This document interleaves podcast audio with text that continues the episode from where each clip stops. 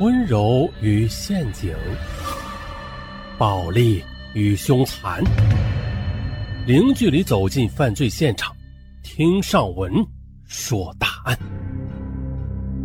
本节目由喜马拉雅独家播出。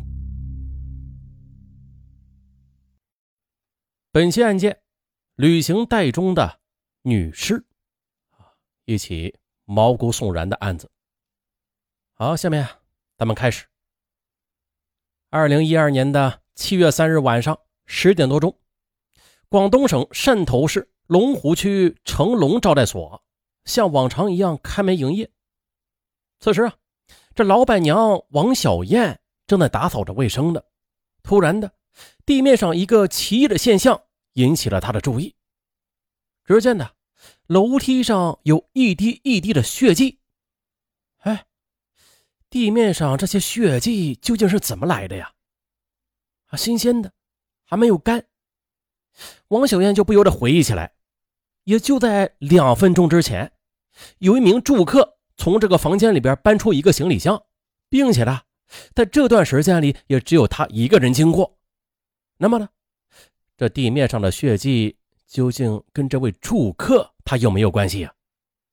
想到这儿的王小燕就感到很奇怪。连忙追出去，就问那名还没有走远的男子是怎么回事。男子回答说：“是不小心把这手指头啊给敲破了。”王小燕正要问个究竟，可是眼前这个住客已经发动了摩托车，很快的便消失在了茫茫夜色之中。王小燕又急忙返回，问自己的老公：“啊，说刚刚离开的那个男子是住往哪个房间的？”她的老公回答说：“是三零六。”王小燕，她的心里一直觉得不妥呀，就嘀咕着：这三零六号房出来的男子带走的行李箱中，他究竟是装着什么呀？他为何会行色匆匆的又离开招待所呀？王小燕的心里不由得是越加的泛起嘀咕来了。于是，王小燕就打开了三零六号的房间，吱嘎一声，这房门开了。哎，这房间里边还放着一个旅行袋。好奇心的驱使之下，王小燕想打开包裹看个究竟。滋啦，旅行包的拉锁被拉开了。大家这个时候要注意了啊！注意啥？注意配音。在这里，上文连续的用了两个技术难度非常高的配音。这门呢是滋嘎，旅行包是滋啦。哎，滋嘎和滋啦它不一样的啊！大家要学会那个听音辨物。呃，咱们接着说，滋啦一声，这包裹被打开了。王小燕定睛一看，首先映入眼帘的是一头，这啥呀？一头头发。哎，怎么会有头头发呀？起初的王小燕还以为是假发呢，于是就用手去，哎，戳了一下，然后就把幺幺零给戳来了。警方赶到现场之后的，发现了这旅行袋旁边有一滩从旅行袋里渗透出来的血迹。眼前这个旅行袋里，它究竟是装的什么呀？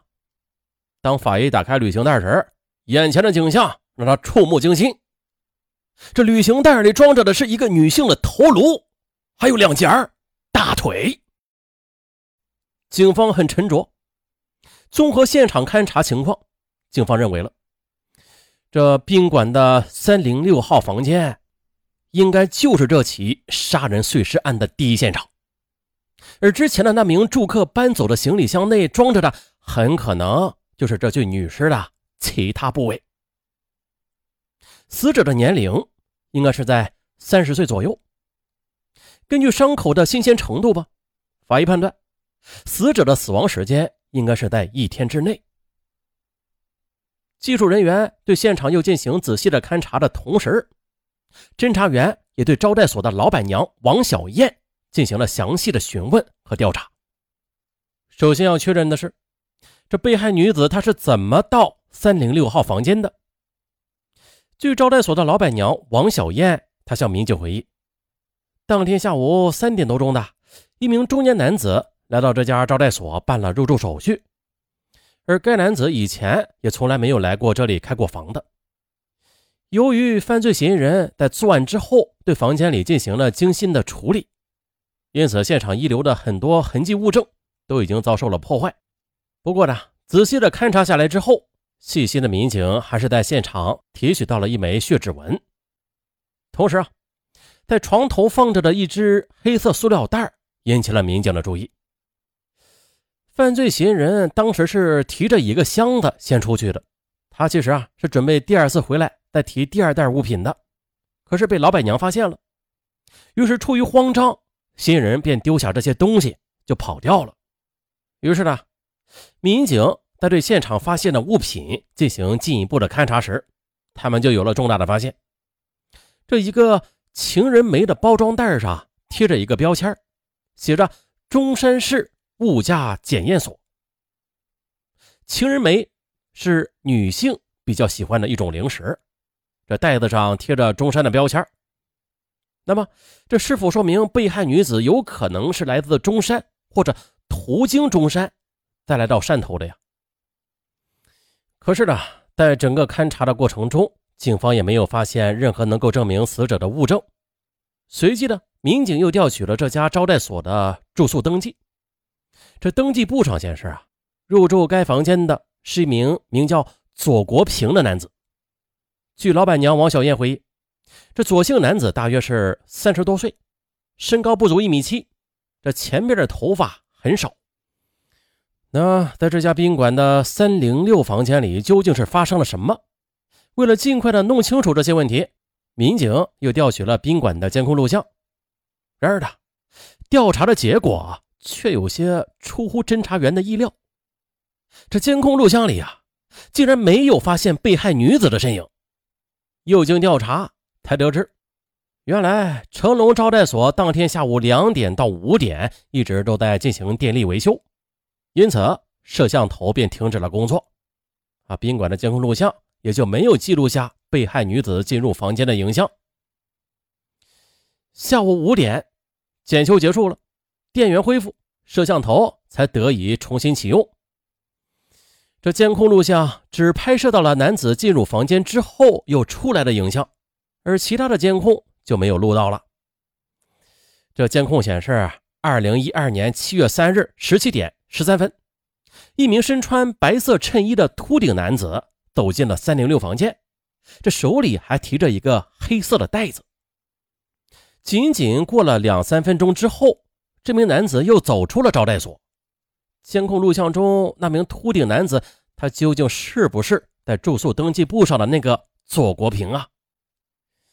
现在警方不敢肯定，但是警方可以确定的是，从三零六房间走出的那名秃顶男子一定是与这起命案有关的。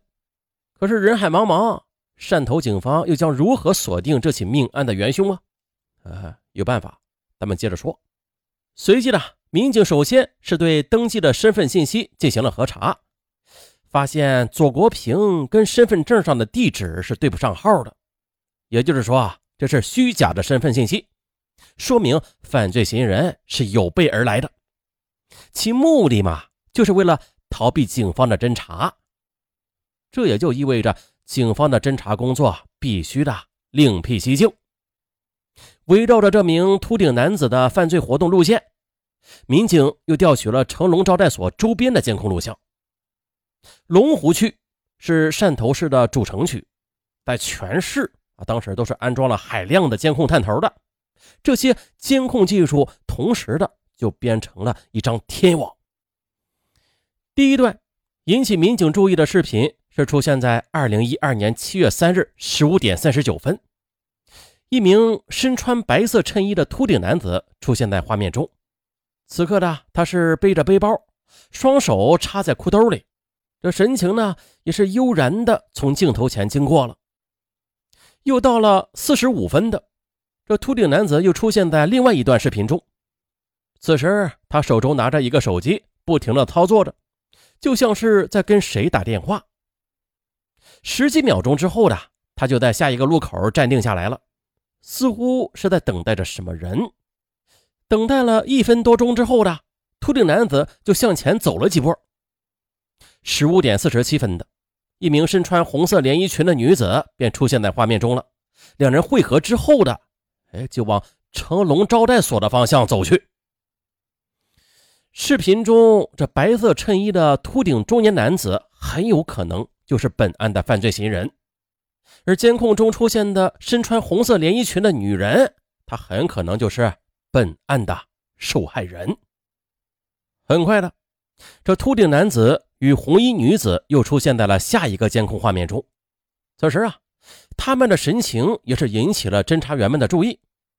红衣女子跟秃顶男子的步调是一致的，而且相互之间有着交谈或者互动的过程。这红衣女子跟秃顶男子啊，那是有说有笑的，两人聊的不亦乐乎。